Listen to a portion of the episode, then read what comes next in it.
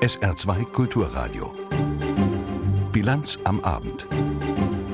Es war das schlimmste Massaker, das ein Einzeltäter in den USA je verübt hat. Bei einem Musikfestival in Las Vegas hat ein Mann unkontrolliert in die Menge geschossen. Dabei hat er 50 Menschen getötet und 400 verletzt. Anschließend hat sich der Täter offenbar selbst erschossen. Mehr dazu in der Bilanz am Abend. Am Mikrofon ist Karin Mayer.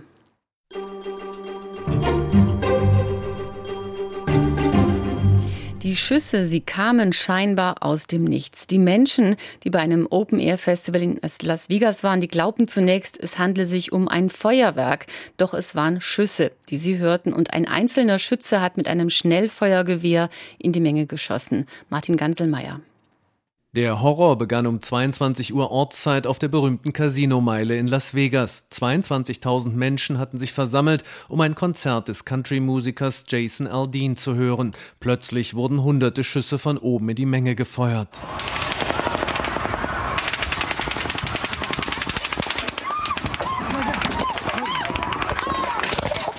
Die meisten Konzertbesucher dachten zunächst an ein Feuerwerk, erinnert sich Augenzeuge Taylor Bangy im Sender CNN. Uh, Aber dann haben sie die Lichter angemacht und eineinhalb Meter neben mir sah ich jemanden regungslos mit einer Schusswunde im Nacken. Von da an kippten Menschen wie die Fliegen um. Mindestens zehn Minuten lang habe der Täter mit seinem Schnellfeuergewehr in die Menge geschossen. Während die Konzertbesucher versuchten, sich zu retten, stürmte ein Sonderkommando der Polizei in das nahegelegene Hotel Mandela Bay Resort. Die Schüsse kamen aus dem 32. Stock, so Hilfs-Sheriff Kevin McMahill. Once we arrived up there, Als wir oben ankamen, lokalisierten wir die zwei Zimmer, in denen sich der Täter aufhielt. Dann verschaffte sich unser Sondereinsatzkommando mit Sprengstoff Zugang ins Zimmer und konfrontierte den Täter. Doch der Täter hatte sich unmittelbar vorher selbst erschossen. Nach Angaben der Polizei handelt es sich um den 64-jährigen Stephen Paddock aus dem Ort Mesquite im Bundesstaat Nevada, 130 Kilometer nördlich von Las Vegas. Bislang war er weder vorbestraft noch der Polizei irgendwie auf aufgefallen. Eine Verbindung zu ausländischen Terroristen wird ausgeschlossen. Sheriff Joseph Lombardo von der Polizei Las Vegas geht davon aus, dass der Täter ein sogenannter einsamer Wolf ist. Im Hotelzimmer habe er sich seit dem 28. September aufgehalten. Bei ihm fand die Polizei zehn Schusswaffen und große Mengen an Munition. Noch unklar ist das Motiv des Täters. Hinweise darüber erhofft sich der Sheriff von den Aussagen der Lebensgefährtin des Täters. Die 32-Jährige werde derzeit verhört, so Sheriff Joseph Lombardo. Wir haben mit ihr gesprochen. Zum jetzigen Zeitpunkt glauben wir nicht, dass sie an der Tat beteiligt war, aber die Untersuchung läuft weiter. Uh, investigation will continue. Die vorläufige Schreckensbilanz über 50 Menschen sind tot, mehr als 400 verletzt, darunter manche schwer. Zeitweise waren die Krankenhäuser in und um Las Vegas überfordert. Schon jetzt steht fest, dass Las Vegas das schlimmste Verbrechen dieser Art in der Kriminalgeschichte Amerikas erlebt hat. Schlimmer noch als das Massaker in einem Nachtclub von Orlando, als 49 Menschen im Kugelhagel starben. US-Präsident Donald Trump wandte sich in einer Ansprache aus dem Weißen Haus an die Nation. Amerika sei erfüllt von Trauer und Schock, so Trump. Den Angehörigen der Opfer sprach der Präsident sein Beileid aus. To the families of the victims, we are praying for you and we are here for you. Das Massaker in Las Vegas. Es gibt viele Rätsel auf. Der Mann, der auf die Menschen geschossen hat, soll in Las Vegas gelebt haben, war stark bewaffnet. Möglich wird das alles durch ein besonders liberales amerikanisches Waffenrecht. Georg Schwarte. The Second Amendment, der zweite Verfassungszusatz, seit dem 15. Dezember 1791 ist dort für jeden Amerikaner verfassungsrechtlich garantiert, eine Waffe besitzen zu dürfen und seit Präsident Trump im Weißen Haus regiert, ist es klarer denn je, dass sich daran komme, was wolle, nichts ändert. The eight-year assault on your Second Amendment freedoms has come der achtjährige Angriff auf dieses Verfassungsrecht, er ist vorbei, prahlte Trump vor der amerikanischen Waffenlobby der National Rifle Association. 43 Prozent aller Amerikaner leben in einem Haushalt mit mindestens einer Schusswaffe. 300 Millionen Waffen, Pistolen, halbautomatische Sturmgewehre gibt es in den USA und das Land hat fast so viele Waffengesetze, wie es jedes Jahr Tote durch Schusswaffen gibt. 20.000 unterschiedliche Gesetze, 30.000 Tote pro Jahr. Durch Schusswaffen. Alle zwei Jahre also sterben in den USA insgesamt so viele Menschen durch Schusswaffen wie einst amerikanische Soldaten im Vietnamkrieg. Aber die wenigsten scheint das zu irritieren. As your president, I will never ever infringe on the right of the people to keep and bear arms. Never ever. Nie werde er das Recht antasten, Waffen tragen zu dürfen, sagt Trump bis heute. Bei der NRA, der National Rifle Association, ist die Philosophie eindeutig. Der einzige Weg, einen bösen Kerl mit Knarre zu stoppen, sei ein guter Kerl mit Knarre, sagt Wayne LaPierre, der Präsident der NRA. Als in Newtown, Connecticut 2012 28 Menschen, überwiegend Kinder einer Grundschule, bei einem Massaker starben, forderte er bewaffnete Wachen, Polizisten und bewaffnete Lehrer als Antwort. If it's crazy to call for putting police and armed security in our school to protect our children, then call me crazy. I'll tell you what the American people, I think the American people think it's crazy not to do it. Präsident Obama er weinte damals öffentlich um die Kinder und mit den Eltern und er setzte per Exekutivorder durch, dass psychisch Kranke nicht wie bisher weiter Waffen besitzen und kaufen dürfen. Every time I think about those kids, it gets me mad. Aber selbst diese Regelung, Geisteskranken das Recht auf Waffen zu verwehren, hat Präsident Trump umgehend aufgehoben. Zahlreiche Versuche, die Waffengesetze zu verschärfen, immer wieder gescheitert. 1993, nach dem Attentat auf Präsident Reagan, verabschiedete der Kongress das Brady-Gesetz, benannt nach dem Pressesprecher Reagans. Es sah vor, dass keine Magazine mit mehr als zehn Schuss mehr verkauft werden dürfen. Jeder Käufer binnen fünf Tagen überprüft wird und seine Waffe erst danach ausgehändigt bekommt. Vier Jahre später schon kassierte der Supreme Court auch das Gesetz. Der Ort des jetzigen Massakers, Las Vegas, er liegt im Waffenparadies Nevada. Dort gibt es die laxesten Waffengesetze in den gesamten USA, praktisch keine. Jeder darf dort Sturmgewehre kaufen, kein Limit für Magazingrößen, niemand muss sich registrieren lassen, niemand wird überprüft, jeder kann an jeden Waffen verkaufen. Das Recht auf eine Waffe. Bis heute hallen die Worte von Charlton Heston nach, der dem damaligen Präsidentschaftskandidaten Al Gore mit hochgehobenem Gewehr in der Hand zurief, das kriegst du nur aus meinen toten, kalten Händen. From my cold, dead hands. Georg Schwarte hat berichtet über das amerikanische Waffenrecht. Nach dem Referendum in Katalonien sind die Fronten verhärtet. Sowohl die spanische Regierung als auch die Separatisten haben heute beraten über die nächsten Schritte, aber jeder für sich. Und die katalanische Regionalregierung pocht auf die Unabhängigkeit. Marc Dugge am Tag nach dem Referendum. Das Referendum spaltet Katalonien und zwingt die Menschen dazu, Farbe zu bekennen. Bist du dafür oder dagegen? Von Gerard Piquet kennt man die Meinung dazu seit langem. Der Star des FC Barcelona spielt auch in der spanischen Fußballnationalmannschaft. Er ist dafür, dass Katalonien unabhängig werden sollte. Dafür wird er von vielen heftig angefeindet. In einem Interview konnte er jetzt seine Tränen nicht mehr zurückhalten. Ich bin und ich fühle mich als Katalane, heute mehr denn je. Wenn jemand aus dem Verbandsvorstand denkt, dass ich zum Problem werde, dann ist es in Ordnung für mich, zur Seite zu treten und die Nationalelf noch vor 2018 zu verlassen. Auch der Tennisstar Rafael Nadal meldete sich zu Wort. Ihn schockiere, wie radikalisiert die Menschen auf einmal seien, nicht nur in Katalonien. Nadal wörtlich: Ich habe Lust loszuheulen, wenn ich unser Land sehe, in dem wir gelernt haben, miteinander zu leben und in der Welt ein gutes Beispiel abzugeben. So wie Nadal dürften sich wohl die meisten Spanier heute fühlen. Geschockt, traurig und desillusioniert. Auch die Studenten, die heute in Barcelona auf die Straße gingen, sind geschockt, vor allem wegen der Gewalt durch die spanische Polizei. Ich habe den Wahltag mit Sorge erlebt und war trotzdem froh darüber, wählen zu können, trotz aller Störmanöver der Regierung, sagt der Student Neil Anton. Ja, ich glaube, dass die Unabhängigkeitserklärung kommen wird. Das wird zu einem großen Kollaps führen. Auf die Frage, ob er nicht doch noch auf einen Dialog hoffe, sagt Student Tristan. Den Dialog versuchen wir seit zehn Jahren und nichts passiert. Entweder schaltet sich Europa jetzt ein oder es kommt die Unabhängigkeit. Europa als Vermittler. Das hat sowohl Kommissionschef Juncker wie auch Ministerpräsident Rajoy ausgeschlossen. Die beiden sind sich einig, es handelt sich um eine interne Angelegenheit Spaniens. Ganz anders Kataloniens Ministerpräsident Carles Puigdemont. Wir sind bereit für eine Vermittlung. Wir haben dazu schon Ja gesagt. Man muss sich anrufen, miteinander reden. Wenn Sie mich anrufen, werde ich direkt antworten. Wir wollen nur, dass man uns keine Bedingungen auferlegt. Es muss ein Treffen ohne Bedingungen sein. Seit Jahren herrscht zwischen Rajoy und Puigdemont mehr oder weniger Funkstille. Für Pedro Sanchez, den Chef der spanischen Sozialisten, ist daher klar, wen die Schuld an der jetzigen Situation trifft. Die Bilder von heute fassen zusammen, wie schlecht Puigdemont und Rajoy diese Krise gemanagt haben.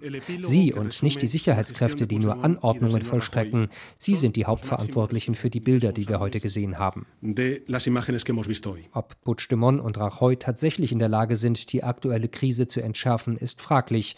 Die Debatte über die Zukunft von Katalonien hat längst so an Wucht gewonnen, dass die Spielräume für Verhandlungen immer kleiner werden. Die katalanische Regionalregierung ruft nun nach einem Vermittler, am besten nach einem internationalen Vermittler. Und nun schaltet sich auch zum ersten Mal Brüssel in die Debatte ein. Die EU appelliert an beide Seiten, miteinander zu reden. Andreas Meyer-Feist. Die Reaktionen in Europa sind verhalten. Bis zum Mittag gab es nur zwei EU-Staaten mit einer klaren Ansage zu den Ereignissen gestern, Belgien und Slowenien. Beide Länder verurteilten die massive Polizeigewalt. Wir fordern den Dialog, so Belgiens Außenminister Didier Reinders. Hier geht es um den Rechtsstaat auf beiden Seiten, aber auch wenn es um unverhältnismäßige Polizeigewalt geht.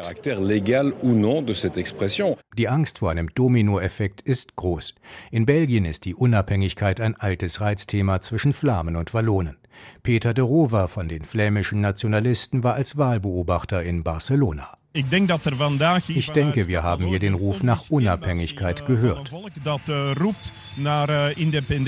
Aber auf belgische Verhältnisse will er das nicht übertragen. Katalonien für ihn abschreckend, wenn es um die flämische Unabhängigkeit geht.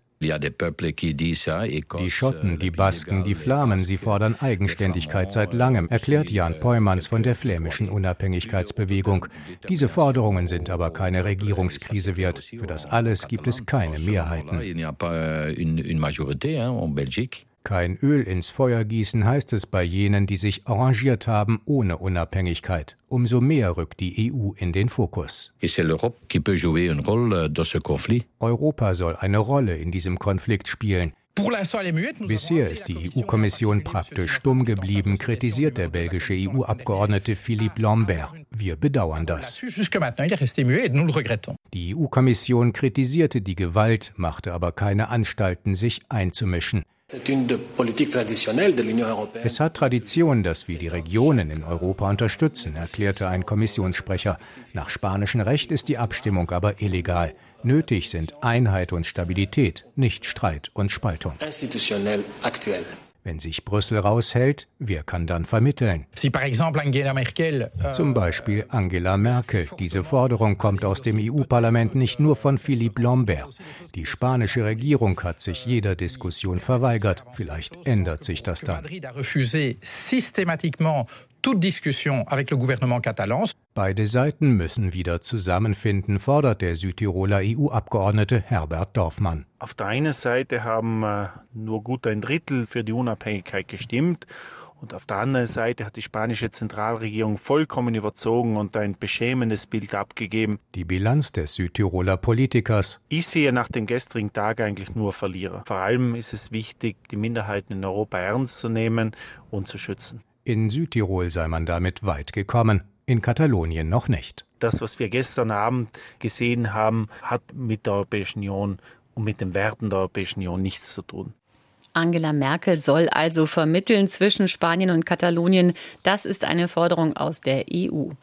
Der südafrikanische Präsident Zuma ist umstritten. Korruption und Vetternwirtschaft wird ihm vorgeworfen. Selbst in seiner Partei, dem ANC, ist seine Position längst nicht mehr unangefochten. Das zeigt sich jetzt auch beim Parteitag im bevölkerungsreichen Ostkap. Dort hat Jan-Philipp Schlüter Eindrücke gesammelt. Es sind wilde Szenen, die sich um Mitternacht in einem Konferenzzentrum in East London abspielen. Während eine Gruppe Befreiungslieder singt, fliegen Stühle und Flaschen durch die Luft. Die Polizei muss die Rivalen mit Tränengas und Gummigeschossen auseinandertreiben. Das war kein Boxkampf, der aus dem Ruder läuft, sondern der Parteitag des ANC in der Provinz Ostkap am Wochenende. Das Ostkap ist eine sehr wichtige Provinz für den ANC, hat die zweitmeisten ANC-Ortsverbände im Land. Entsprechend umkämpft war der Parteivorsitz in der Provinz, sagt Politikprofessorin Susan Boyson von der Witz-Universität Johannesburg. Es ist offensichtlich, dass da einiges außer Kontrolle geraten ist. Die Parteichefs reden über Einigkeit und Friedfertigkeit, aber genau das Gegenteil passiert. Da ist so ein Aufruhr in der Partei. Dieser Aufruhr ist Ausdruck einer tiefen Spaltung des ANC und die dreht sich um einen einzelnen Mann, Präsident Jacob Zuma.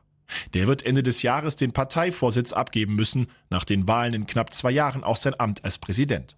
Und dann ist er angreifbar, sagt Politikanalyst Professor William Gumede. Er könnte wegen zahlreicher Korruptionsvorwürfe vor Gericht landen. Sein großes Ziel ist es, das zu verhindern. Deshalb will er einen Nachfolger haben, dem er vertrauen kann, der verständnisvoll ist und ihn schützt, wenn er nicht mehr die Macht über die Institutionen hat.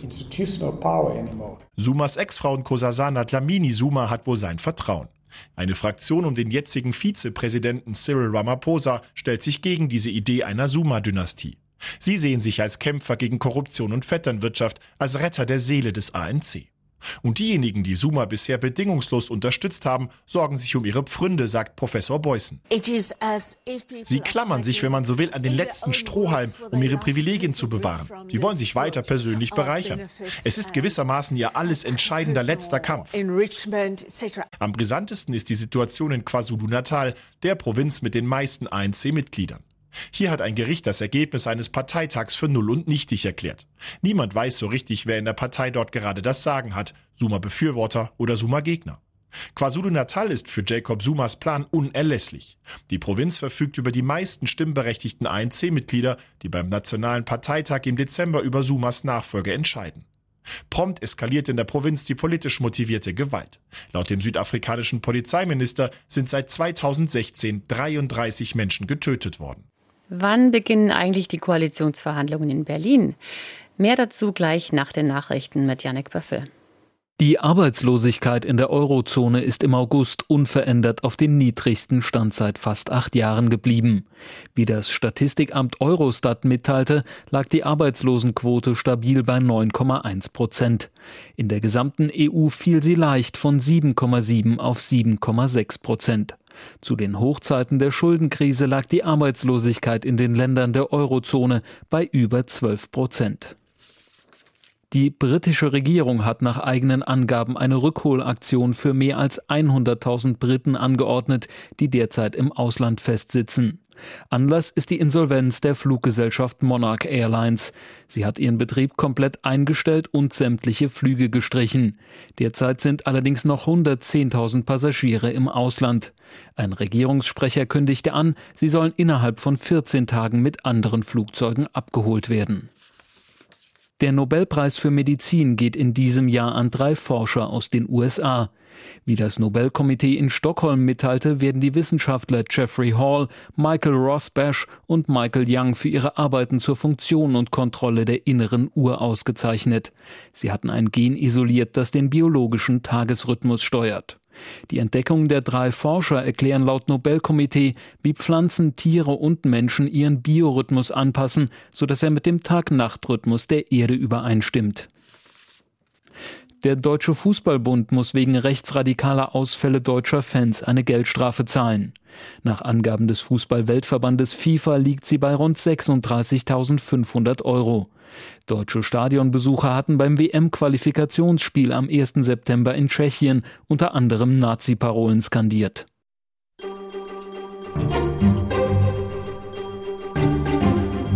Der Weg zu einer Regierungskoalition in Berlin, er könnte weit sein. Schon ist von Ausnahme die Rede und von einer schwierigen Situation. Dabei war die Regierungsbildung nach der Wahl schon häufiger ein Problem. Ein historischer Rückblick von Martin Mayer.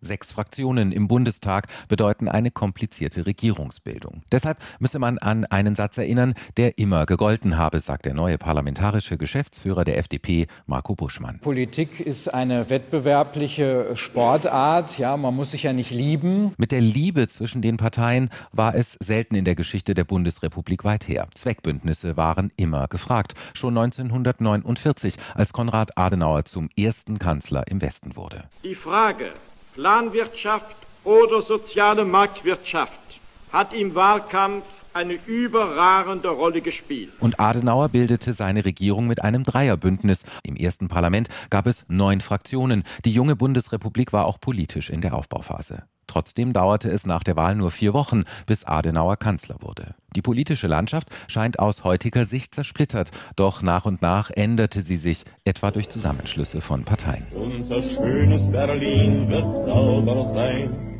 denn wir haben den kalten Kriegern am Rhein ihre Menschenfalle verriegelt und mit rotem Wachs versiegelt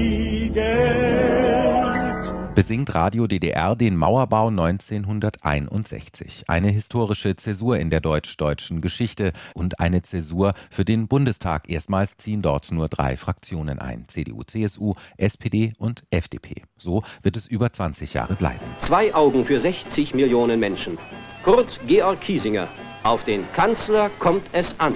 Unter Kiesinger kommt es zum ersten Mal zu einer großen Koalition. Es waren unruhige, ungewohnte Zeiten in der Bundesrepublik und sie führten zu einer Premiere. Mit Willy Brandt stellte erstmals die SPD den Kanzler und zwischen Wahl und Vereidigung vergingen gerade einmal 24 Tage. Rekord. Fortan wurde die FDP zum Kanzlermacher, mal mit der Union, mal mit den Sozialdemokraten. Das dauerte schon mal 73 Tage, wie 1976 im Kabinett Helmut Schmidt, der sechs Jahre Kanzler war. Ich habe nur die Absicht, drei Sätze zu reden und ich bitte, mich ausreden zu lassen. Noch habe ich das Recht, hier zu reden. So ein bitterer Kanzler Schmidt, als ihn die Liberalen 1982 stürzten, um nur 24 Tage später mit der Union Helmut Kohl zum Kanzler zu wählen. Der blieb das mit der FDP und vergleichsweise ruhigen Sondierungs- und Koalitionsgesprächen bis 1998. Dann kam der Mann, der schon in jungen Jahren am Kanzleramt gerüttelt hatte. Gerhard Schröder leitete zwei rot-grüne Bundesregierungen, die jeweils in nur 30 Tagen nach der Wahl standen. Bis 2005. Glauben Sie im Ernst, dass meine Partei auf ein Gesprächsangebot von Frau Merkel bei dieser Sachlage einginge, indem sie sagt, sie möchte Bundeskanzlerin werden. Ich meine, wir müssen die Kirche doch auch mal im Dorf lassen. Die Kirche blieb im Dorf Schröder, aber nicht Kanzler. Eine große Koalition läutete die Ära Merkel ein. 65 Tage dauerte es nach der Wahl, bis erstmals eine Frau an der Spitze der Bundesregierung stand. In ihrer zweiten Amtszeit ab 2009 wurde Merkel deutlich schneller gewählt in einem schwarz-gelben Bündnis. Doch dann der Schock für die Liberalen, der bereits bei der ersten Prognose deutlich wurde. Die FDP droht mit 4,7 Prozent zum ersten Mal in der bundesdeutschen Geschichte aus dem Bundestag rauszufallen. Und so musste sich vor vier Jahren zum dritten Mal eine große Koalition zusammenraufen. Es dauerte 86 Tage von der Wahl bis zum Eid der Kanzlerin, so lange wie noch nie. Herr Präsident, ich nehme die Wahl an und bedanke mich für das Vertrauen. Geht es nach der Kanzlerin, will sie diesen Satz erneut sagen. Doch zum ersten Mal, so sieht es derzeit aus, muss sie dazu ein Dreierbündnis schmieden. Es wäre eine weitere Premiere in der Biografie der Kanzlerin. Klar ist derzeit nur eines, der Weg nach Jamaika ist noch weit. An den Koalitionsgesprächen werden sie nicht teilnehmen, die Sozialdemokraten. Kurz nach der ersten Hochrechnung hat SPD-Kanzlerkandidat Martin Schulz das schon verkündet. Für ihn ist der Wahlausgang auch ein persönliches Fiasko. Wie aus dem Höhenflug ein tiefer Absturz werden konnte, darüber berichtet nun der Spiegel. Und genau dieser Bericht könnte dem SPD-Vorsitzenden weiter schaden, glaubt jedenfalls Andrea Müller. Was ist das Besondere an dieser Spiegelgeschichte? Das Besondere ist die Nähe, die Martin Schulz zugelassen hat. Spiegelreporter Markus Feldenkirchen war in allen Phasen des Wahlkampfs so dicht dran wie sonst kein Journalist. Im März zum Beispiel im Hotel, als Schulz das Glück des großen Hypes nicht fassen kann und später, als die großen Selbstzweifel ausbrachen. Ich bin der königliche Niederlagenkommentator, ätzt Schulz nach den verlorenen Landtagswahlen. Die Leute finden mich peinlich. Jammert er später. Schulz hadert mit seinem Wahlkampfteam, das an seinen Reden rumdoktort. Er bricht das Training fürs TV-Duell ab, weil ihn die Merkel-Darstellerin zur Weißglut bringt. Für alle, die wissen wollen, was hinter den Kulissen dieses SPD-Wahlkampfs los war, ist das ein bislang einzigartiger Einblick. Welches Bild vermittelt denn dieser sehr nahe Einblick in die SPD-Kampagne und auf den Kandidaten Martin Schulz? Das Bild ist schonungslos. Es zeigt einen Martin Schulz, der im Wahlkampf nicht er selber sein konnte. Es zeigt eine SPD-Zentrale, die keinen Plan hat, die den Kandidaten falsch berät, zutiefst verunsichert von den Umfragewerten. Bloß nicht konkret werden, bloß Merkel nicht angreifen, gefühlt statt Programm. Das war der Plan und der ging nach hinten los. Die gesamte Kampagne geriet ins Schwimmen. Der Kandidat aus Brüssel und die Kampa in Berlin haben ganz offenbar nicht zueinander gepasst passt. Der Spiegel legt aber noch etwas anderes offen, dass die SPD im Wahlkampf nichts, aber auch gar nichts dem Zufall überlassen hat. Dass Schulz beim Parteitag das Jackett ausgezogen hat, hatte mit Hitze wenig zu tun. Das war ein Ratschlag aus der Parteizentrale. Wir brauchen das Ackern und die Schweißflecken. Details zum Fremdschämen. Martin Schulz will ja SPD-Chef bleiben. Nutzt ihm diese Geschichte oder schadet sie ihm? Nutzen kann ihm die Geschichte nicht. Es war mutig von Martin Schulz, den Journalisten so eng an sich heranzulassen, aber es war realitätsfern von ihm anzunehmen, daraus könnte eine echte Aufsteigerstory werden. Nun ist es eine Loser-Geschichte geworden und in der Parteizentrale sind einige sehr entsetzt. Würdelos heißt es dort. Das schadet nicht nur Martin Schulz, das zieht auch das gesamte Wahlkampfteam mit runter. Martin Schulz will ja im Dezember noch einmal für den Partei Parteivorsitz antreten. Die Frage ist aber nun, ob die SPD nach einer solchen Demontage noch mit ihm in die schwere Oppositionszeit ziehen will. Morgen ist Tag der deutschen Einheit. Seit 1990 wird er gefeiert. Er erinnert an die Wiedervereinigung von Ost- und Westdeutschland. Ein besonderer Tag für Menschen, die in der DDR aufgewachsen sind. Jeder Einzelne hat vermutlich einen eigenen Blick, eine eigene Erinnerung an diese Zeit. Eva Lippold hat nun mit Petra Paulus über ihre Sicht auf die deutsche Einheit gesprochen. Sie kommt aus Sachsen und lebt seit 28 Jahren im Saarland. Wir hatten keine Wahl. Und hier habe ich die Wahl. Das ist ein Geschenk. In jedweder Richtung. Ich habe die Wahl. Petra Paulus leuchtet von innen. Wer mit der blonden Frau spricht, bekommt den Eindruck, die kann alles schaffen. Eine Kämpfernatur. Dass es im Osten Menschen gibt, die der DDR hinterher trauern, Nachvollziehen kann sie es, verstehen aber nicht. Meine Altersgenossen im ehemaligen Teil in Ostdeutschland, da gibt es viele, die das überhaupt nicht erkannt haben, dass sie die Wahl haben. Die fühlen sich in ihrer Opferrolle viel wohler. Die 62-Jährige fühlt sich nicht als Opfer.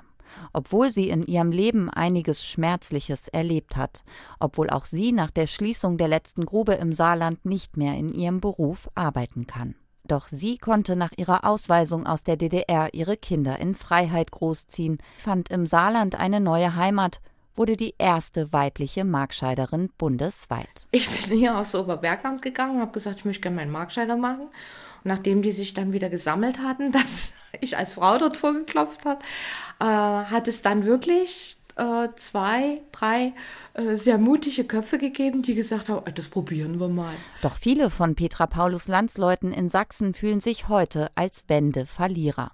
Und die Mauer ist, auch 28 Jahre nach ihrem Fall, immer noch da, sagt Paulus. Die wird am Küchentisch in Sachsen in vielen Küchen aufrechterhalten und an die Kinder weitergegeben. Dass die AfD in Sachsen bei der Bundestagswahl stärkste Kraft geworden ist, für Petra Paulus ein Schlag ins Gesicht. Ich schäme mich da auch ein bisschen dafür, dass meine Landsleute so abgestimmt haben. Paulus selbst hat immer ihren eigenen Kopf gehabt und ist damit schon in der Schulzeit in der DDR angeeckt. Diese ganze Ideologie, die war menschenverachtend, die war übergriffig. Fortan setzte sie sich für Andersdenkende ein und wurde so selbst immer mehr zur Oppositionellen.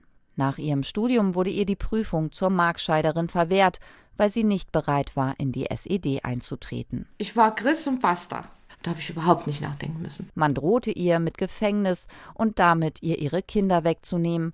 Sie wurde in regelmäßigen Abständen von der Stasi vorgeladen. Ich habe meine Kinder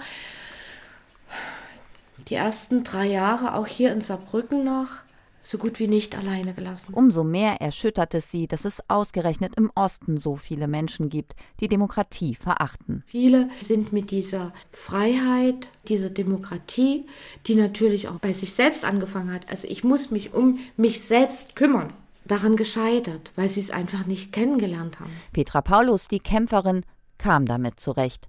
Sie packte an und mischte so verkrustete Strukturen auch im Westen auf. Und so ist es der deutschen Einheit und Petra Paulus zu verdanken, dass sich der Bergbau in den 90er Jahren auch im Westen für Frauen öffnete. Und so wird das Wetter morgen am Tag der deutschen Einheit. Morgen noch leichte Schauer bis zum Nachmittag, aber trocken bei rund 15 Grad. Am Mittwoch trocken, Donnerstag, Freitag wieder Regen. Jetzt übernimmt gleich Bärbel Jenner mit der Abendmusik. Das war die Bilanz am Abend mit Karin May.